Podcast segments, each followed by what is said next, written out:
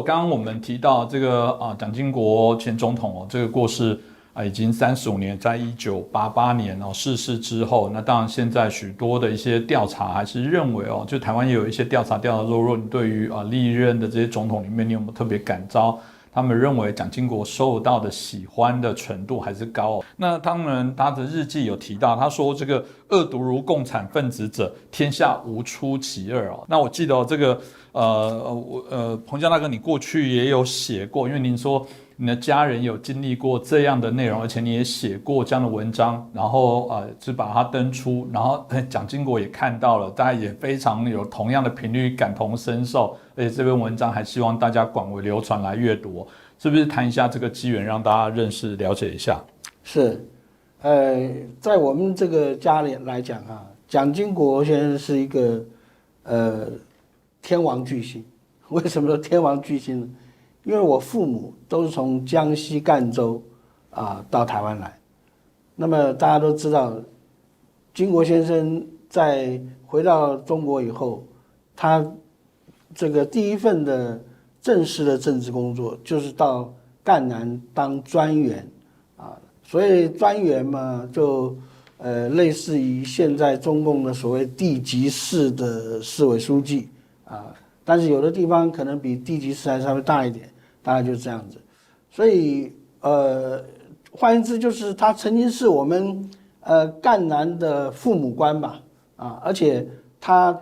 主要的一些的。呃，起手式，他的第一步就是在赣南啊，发挥出呃他的一些的呃与当时中国官僚不同的一些的作风啊，奠定了他后来从这个从政的基础。那么我父亲呢是这个那个时候赣南最好的一个学校，叫做。这个呃省赣中省立赣南中学啊，那么这个省赣中，这个我父亲是在省赣中毕业的，毕业以后他就到广广州去考上了中山大学。那么这个蒋经国到赣南当专员的时候，他第一次的面对群众的演讲就在省赣中的大礼堂。那时候我父亲正好是放暑假了，他就跟他几个要好的朋友一起去，其中一个朋友叫赖家球，一另外一个朋友叫肖昌乐，这个大家呃 年轻的大家都不晓得，赖家球后来曾经当过外交部的情报司司长，那么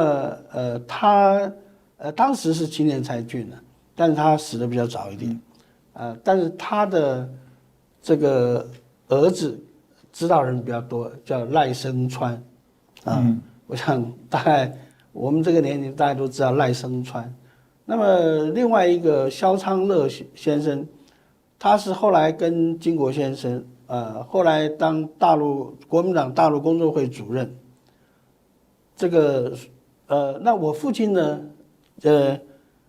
就更是听了蒋经国的演讲以后，呃，更是这个非常的呃深受感召。那么我们有一个亲戚叫做郭礼博，啊，大家呃曾经听过这个蒋经国的跟这个张雅若的故事的人都知道郭礼博先生的这一段啊，他是黄埔一期毕业的，当时他是中将。那么他是我们家的亲戚，所以说，我父亲就在郭礼博的呃这个，因为以前考军校要推荐啊之下，然后进了黄埔十七期，所以他之所以从军，真的是跟蒋经国那一席话啊有密切的关系。当然这是呃后话了啊，到了呃民国。这个六十年啊，我们退出这个联合国，就是联合国通过二七五八号决议案，啊，就是把蒋介石的代表赶了出去啊。这个当时我们说好听点叫我们自动退出，啊，但是他决议案实际上是把我们赶走了。那么说联合国当然是最重要的一个国际组织。当中华民国被迫退出这个最大的国际组织的时候，事实上意味着中华民国面临的亡国的这种这种处境。我那个时候呢，初呃高中啊刚要毕业，所以呃也是觉得非常的呃忧忧虑啊，国家到这个地步，所以我那个时候就呃第二年呃退出联合国十二月嘛，那第二年的八月我就进了这个政战学校，我就呃那个。政战学校就是金国先生在台湾创立的，啊，等于是有人说是蒋经国的呃黄埔军校啊。那么我也是因为说这个这是金国先生的创立的学校，所以我就选择到呃北投复兴岗啊，从此开始进入我的这个军人生涯。所以呃，等于是我们父子俩啊都是。蒋经国的这个深受蒋经国影响的，那我更是呃很荣幸的毕业于蒋经国学校啊，侦探学校真的就是所谓的蒋经国学校啊，所以后来呢，这个从事的呃不管是政战工作或新战工作啊，很多事情都会跟经国先生有有直接间接的关系。那么刚才洪林讲到说我写的那篇文章，那坦白讲也是。很很意外的一个，因为这个明呃，一九八一年这个中共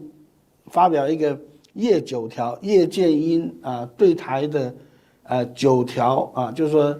呃这个呃三通四流啊啊，然后呃可以给台湾什么样的优惠呀啊，统一以后台湾可以作为一个特别行政区啊，还可以保留军队啊，还可以怎么样怎么样。呃，然后这个呼吁啊，这个国民党当局啊，跟中国啊，跟中中共能够坐上谈判桌啊，大家只要坐下来谈，什么都可以谈，什么都好谈。那个时候的那个调性，跟后来习近平完全不一样，非常低调，非常那个啊，是所以说有很多国际媒体。就在关注说，到底中华民国的反应是什么？国民党的反应是什么？那么我们知道这个呃呃《Washington Post》华盛顿邮报啊，以前的那个老板娘是说，在美国新闻界的第一第一夫人啊，格莱姆女士，她就要来台湾，就要采访金国先生啊，就是说你们对。叶九条是什么反应？为什么你们不跟中共谈？而我呢，那个时候正好在这个刘少康办公室工作。那时候我正好看到这个大公报里面呢，有一条小小的新闻，就说达赖喇嘛表示，他如果台湾不接受这个叶九条的话，那干脆给印给给给西藏好了啊，让西藏可以达到高度自治。嗯，结果中共拒绝。啊，他说西藏这个阶段已经过掉了，哎，我就灵机一动想说，哎，对呀，因为当初中共要呃要跟西藏这个呃并吞的时候，也是一样啊，讲的很好听啊，对不对？啊，只要坐下来，然后这个西藏原有的制度，达赖喇嘛这个原有的跟西藏阁下的组织完全。啊，都那，你只要国防外交交由中共就好了，啊，当然西藏也是在不得已之下了，也是因为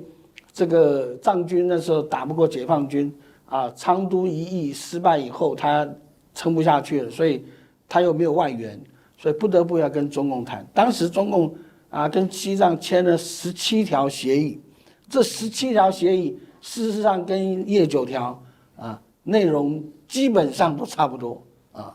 所以我就就这个，我就写了一篇呃呃呃一个文章，叫做《西藏沦陷三部曲：失去的香格里拉》啊，然后呃送到《中央日报》去登载，结果这个登出来，因为金国先生呃每天早上啊都有他的随员专门帮他读报的。那么，哎，他读报就读到我那一篇文章，金国先一听，他答案就在这里了啊，因为他他一直想说怎么样跟格莱姆讲，说为什么我们不接受，结果后来发现说，哎，对呀，西藏的模式是最好的一个证明，所以我那个时候也是这个呃，真真的是呃运气啊啊，那么金国先非常高兴，他觉得好。他心中一块石头掉下来，啊，后来这个他跟格兰姆女士，呃，也格兰姆女士也很接受，因为大家知道西方人对于西藏有特别的一种呃这个这个印象，还有特别的好感啊，那么对西藏的很多状况都很关心，所以我们用这样的比喻，嗯啊，让金国先生觉得非常好，所以他后来特别召见我，而且。这还交代说要，呃，他觉得我蛮有心战眼的，还交代说要特别的呃栽培我，啊，所以后来我们很多事情就这个呃，我就在新战跟反统战的领域里面工作了很长时间。